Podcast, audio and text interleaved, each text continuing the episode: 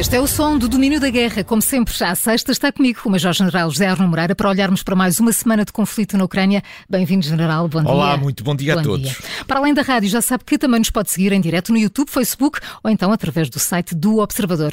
Uh, comecemos pela China, como não começar. uh, no primeiro aniversário da invasão da Ucrânia, Pequim resolveu surpreender o mundo ao apresentar aquela que considera ser a sua proposta para um plano de paz. Uh, General Arno Moreira, os 12 pontos apresentados são mesmo um plano de paz?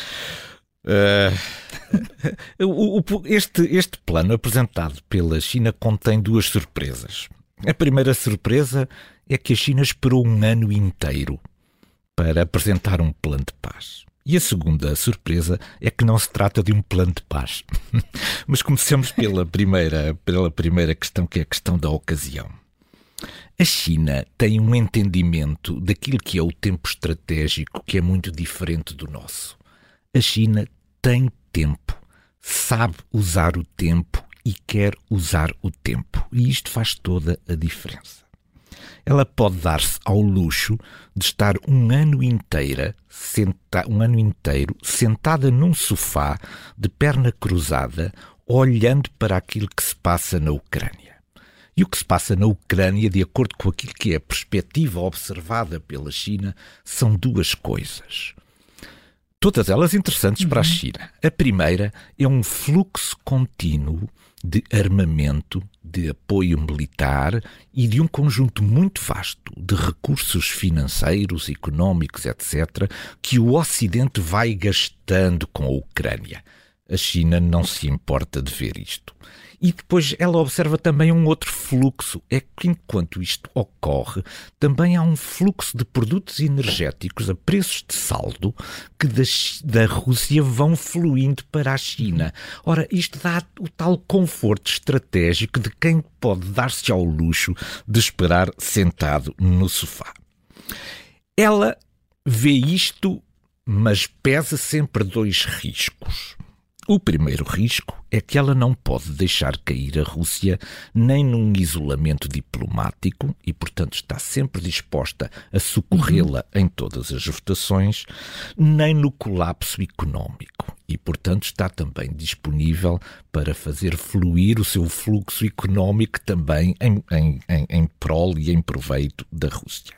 E ela tem também, observa também um segundo risco que é o risco de hostilizar o Ocidente. E para isso ela conduz uma manobra também diplomática muito interessante junto dos líderes uhum. europeus, no sentido de manter, manter este conflito afastado das relações económicas privilegiadas que mantém com o Ocidente. Já com os Estados Unidos está menos preocupada, mas ela também não se preocupa com eventuais cisões entre a posição europeia e a posição norte-americana. Mas há um terceiro risco e é por causa deste terceiro risco que a China resolveu sair do sofá e levantar-se um bocadinho. Uhum. É o risco político, o risco político do sul global o Sul global estava impaciente com esta reserva da China em se mostrar no conflito. Isso já tinha sido vocalizado pelo próprio Lula da Silva anteriormente, que perguntava, como pergunta ao Sul Global, mas onde está a China? Mas a China não quer uhum. ser o líder da nova ordem mundial. Então, e, o, e, o, e este, este proposto novo líder da ordem mundial pode abster-se daquilo que se passa na Ucrânia. Tanto tempo, não é? Tanto Sim. tempo. E é por isso que, do ponto de vista político, se tornou insuportável para a China manter-se afastada de uma solução. Talvez este enquadramento nos permita agora ver também porque é que isto não é um plano de paz. Isto, na verdade, é um extrato da Carta das Nações uhum. Unidas.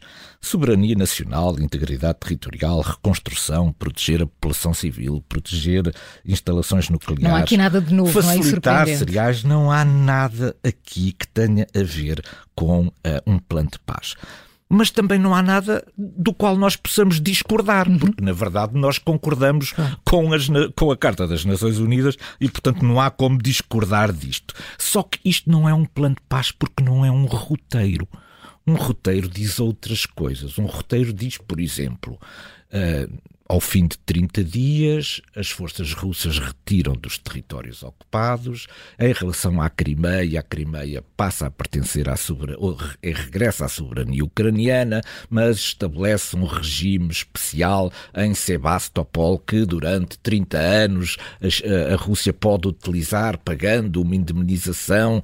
Enfim, isto uhum. é que é um roteiro para a paz é pegar numa situação de conflito e naquilo que são os ganhos de natureza territorial que estão feitos e fazer evoluir isto para a tal situação fantástica que a China propõe. Ora, falta o roteiro e, portanto, isto não é de maneira nenhuma um plano de paz. Sobre este plano proposto pela China, a Rússia agradeceu, mas acrescentou as suas condições. A Ucrânia não acolheu desfavoravelmente, a Bielorrússia aplaudiu e o Ocidente desconfiou. E, portanto, pergunto-lhe, General, que razões explicam esta diversidade na forma como foi recebido o plano, o plano de Pequim? Eu, eu julgo que as, as reações se pautaram por uma cautela generalizada. Não eram estas as expectativas criadas e, portanto, também existe aqui uma certa dose de quem esperava que o plano fosse bastante mais assertivo e fosse mais além, e todos os outros que achavam que também, de alguma maneira, a China não se queria intrometer e, portanto, criar divisões sobre este assunto. Começaram então a aparecer os asteriscos em relação a este plano. A Rússia acrescentou logo um asterisco que foi este. Ela não entende o que é que significa esta coisa do plano falar em integridade territorial. Será que integridade territorial é, é, é, é, o respeito agora pela Constituição russa que admitiu como fazendo parte do seu território também aquelas quatro uhum. regiões anexadas? Se for este o, o, entendimento do asterisco, a não Rússia. Não, a, a, a, Rússia, enfim, talvez, talvez acolha com mais interesse isto. A Ucrânia viu uma esperança, um, uma luz nesta, nesta, nesta proposta. É que para ela o asterisco da integridade territorial significava o retorno de todos os territórios ocupados à Ucrânia. Mas ela tem dúvidas que este asterisco queira dizer exatamente isto. E o Ocidente foi muitíssimo cauteloso. Porque o, o, o, Ocidente, por um lado, não pode deixar de concordar com esta súmula, com este extrato da Carta das Nações Unidas, mas suspeita e não quer dar gás nem protagonismo à China como ator global na resolução de um conflito desta dimensão. E a China? Bom, a China voltou para o sofá. Exatamente. Apresentou e voltou. Porque já semeou aquilo que ela pretendia. É já semeou a confusão. Uhum. ao propor... E muitos têm falado ao longo desta semana. ela disto, é? voltou é? outra vez para o sofá e agora espera espera calmamente desenvolvimento e, e, e, as, e, o desenvolvimento das reações que causou. E eu? E agora, e o que é que eu acho sobre isto? Eu acho que estamos todos enganados. E estamos todos enganados, porque este não era o plano de paz para a Ucrânia. Este é o plano de paz para Taiwan. E faz todo o sentido essa leitura. Esta questão da soberania da integridade territorial, de não haver alianças que se intrometam nos conflitos e que alimentem os conflitos com armas. Toda esta questão de evitar as sanções económicas, tudo isto faz todo o sentido, mas é aplicado a Taiwan, não é aplicado à Rússia. Mas como isto foi, eh, eh, foi apresentado no primeiro aniversário da invasão da Rússia, andamos todos a discutir um plano que não foi traçado para isto. Este plano foi traçado para Taiwan. Leiam isto substituindo Ucrânia e Rússia por Taiwan e China e fará todo o sentido como aliás não podia deixar de ser. Eh, esta é uma semana que fica também marcada pela visita inesperada do presidente bielorrusso a Pequim, eh, general Arno Moreira. A que se deve este encontro entre Lukashenko e Xi Jinping? Pois muito. Eh, a, terceira é. surpresa, depois é. das duas surpresas do plano chinês, esta visita de Lukashenko. Lukashenko não é uma personalidade que tenha um estatuto internacional que lhe permita de repente ser convidado pelo presidente Xi Jinping para um conjunto muito vasto de acordos a celebrar entre os dois países. E, portanto, a visita de Lukashenko tem que ser integrada no contexto da guerra da Ucrânia. Portanto, esta, esta, esta, esta visita pode, eh, do meu ponto de vista, suscitar talvez três leituras.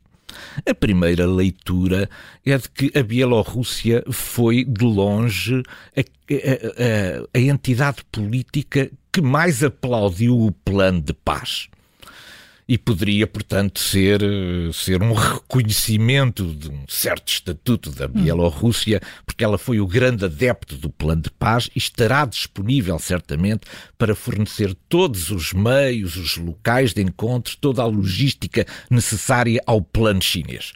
No entanto, esta, enfim, esta é uma leitura assim, assim com, com, com bastantes uh, uh, reservas. Não, foi, não é certamente por aí. O maior risco do meu ponto de vista geopolítico e geoestratégico para a Federação Russa é o colapso da Bielorrússia. A Bielorrússia é uma entidade política muito instável, dominada há muitíssimos anos por um ditador que se tem servido das eleições apenas como uma pertença democracia e que é muito, muito impopular na própria Bielorrússia. Ou seja, o, o colapso da Bielorrússia não é algo que seja impossível de acontecer. E por isso o abraço cada vez mais estreito entre Putin e Lukashenko no sentido de a Rússia começar a interferir diretamente naquilo que são os assuntos internos da Bielorrússia a Bielorrússia já está absolutamente dependente do ponto de vista económico uhum. daquilo que a Federação Russa pode dar, já está integrada praticamente do ponto de vista militar em relação ao dispositivo militar da Federação eh, Russa, já está do ponto de vista das sanções também afetada e menorizada no plano internacional em função daquilo que foi constituir-se como uma plataforma de ataque à Ucrânia e, portanto, o Kremlin vê com preocupação que a Bielorrússia possa ter um colapso interno. Isso teria consequências catastróficas para a Federação Russa.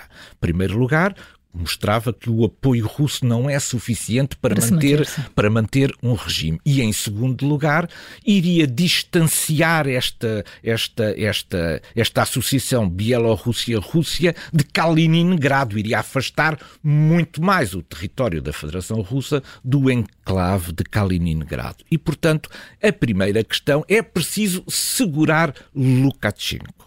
Ora, a Rússia está com dificuldades em poder apoiar, do ponto de vista também económico, aquilo que são as necessidades da Bielorrússia. E é aí que eu vejo o papel da China. China. Perante a impossibilidade de Putin de apoiar convenientemente este, este regime foi pedir a Xi Jinping que Xi Jinping venha em apoio de Lukashenko. E isto é que me parece fazer todo o sentido. E o que é que Putin ganha com isso? Bom, ganha a manutenção da estabilidade política, social e económica da Bielorrússia, mas ganha também uma outra coisa. É quando nós olhamos para a quantidade e, sobretudo, a diversidade dos acordos estabelecidos entre a China e a Bielorrússia, vemos que isto tudo não pode ir para a Bielorrússia. A Bielorrússia é apenas um ponto de passagem de todos estes apoios para a própria Rússia. E é uma forma da China disfarçar, através da Bielorrússia, aquilo que é um continuado apoio ao sistema económico e político do Kremlin. Uh, General Arno Moreira, temos de ir ao terreno. Em Bakhmut, as forças Wagner ameaçam o cerco completo da cidade. É, será esta hora de, das forças ucranianas se retirarem?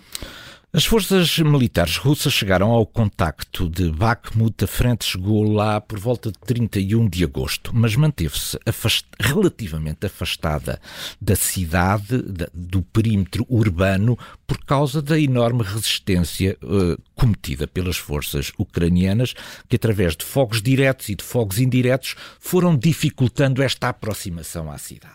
Isto dura há meses. Dura há meses. Mas em fevereiro, uh, uh, o grupo Wagner conseguiu chegar a Soledar, uhum. ao norte de Bakhmut. E isto desencadeou aqui um conjunto de vantagens em relação à ocupação do terreno que permitiu cercar por norte a cidade de Bakhmut. Hoje em dia, nós podemos, hoje, no dia de hoje, a cidade está praticamente cercada. E, portanto, as forças ucranianas têm que considerar se não valerá a pena sair ainda de forma organizada, por forma a não deixar um conjunto muito, muito importante de prisioneiros de guerra, uhum. o que seria uma forma uh, de dar uma, uma vantagem muito grande, até do ponto de vista negocial, à Federação Russa.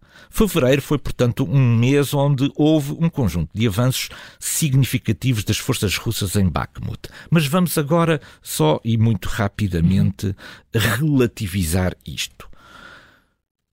O que é que as forças russas ganharam em fevereiro?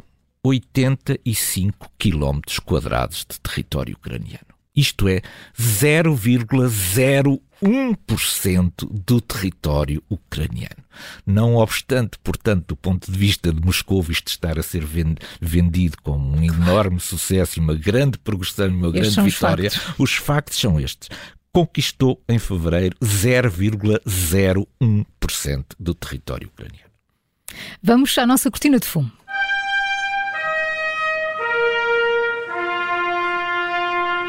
E há aqui uma ligação com o que acabou de dizer, General. Hoje trazemos as palavras de Yulia Viriatzeva, uma comentadora política que, que, aparece frequentemente em programas de televisão russos ligados aos setores mais nacionalistas. Ora, esta semana lançou mais uma polémica, disse qualquer coisa do género: dizem todos que planeávamos tomar Kiev em três dias, deixam repetir, se quiséssemos fazer isso, teríamos feito. General, será que teriam?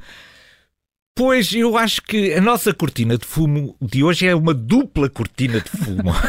Primeiro lugar, por causa da, da, da expressão se quiséssemos. Isso é como uhum. se não tivesse havido uma intenção por parte de Moscou de tomar Kiev. E a outra cortina de fumo é. E teríamos capacidade de o fazer, se o quiséssemos. Ora, ambas são falsas. É evidente para todos, e como eu vou também mostrar aqui, que a intenção da operação ofensiva eh, desencadeada pela Rússia a 24 de fevereiro era tomar Kiev. E isso ficou eh, imediatamente exposto logo nas primeiras horas depois do discurso de Putin a dizer que iria iniciar a ofensiva. Porque no próprio dia 24, as forças especiais russas aerotransportadas foram projetadas por helicóptero sobre o aeroporto de Ostomel. O aeroporto Ostomel é o tal célebre aeroporto para trânsito de, uhum. de, de, de tráfego de, carga aérea, onde estava o célebre uh, avião uh, ucraniano, o AN-225, que uh, tem participado em muitas operações, ou tinha participado em muitas operações de, de paz em todo o mundo.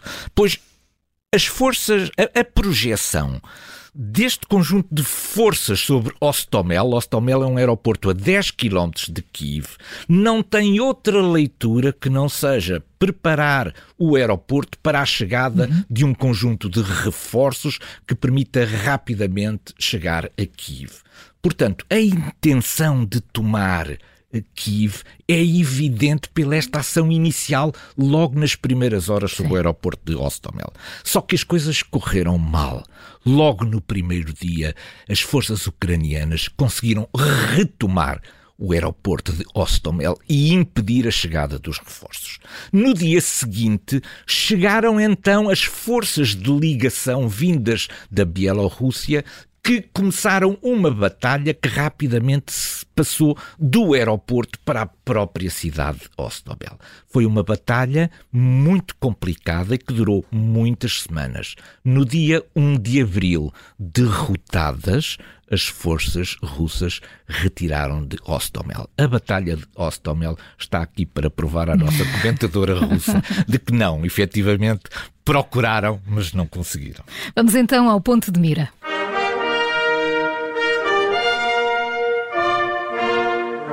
E não podíamos acabar este o domínio da guerra sem falarmos do, do, nuclear. Putin anunciou e a Duma depois confirmou a suspensão da participação russa no tratado New START. Uh, General Arno Moreira, uh, o que é que segue? Para onde é que pode evoluir esta questão do, do nuclear? Bom, este era o último elemento de limitação nuclear que existia entre as duas partes e, portanto, não, deixa, não podemos deixar de observar com alguma preocupação claro. que este instrumento que garantia de alguma maneira esta limitação, e eram duas limitações que ele introduzia. Por um lado, o número de ogivas militares instaladas em cada um dos lados não podia ultrapassar as 1550, mas ele limitava também os meios, os lançadores e os bombardeiros que podiam ser utilizados e podiam estar disponíveis para os ataques nucleares a cerca de 800. E previa também um conjunto de inspeções militares.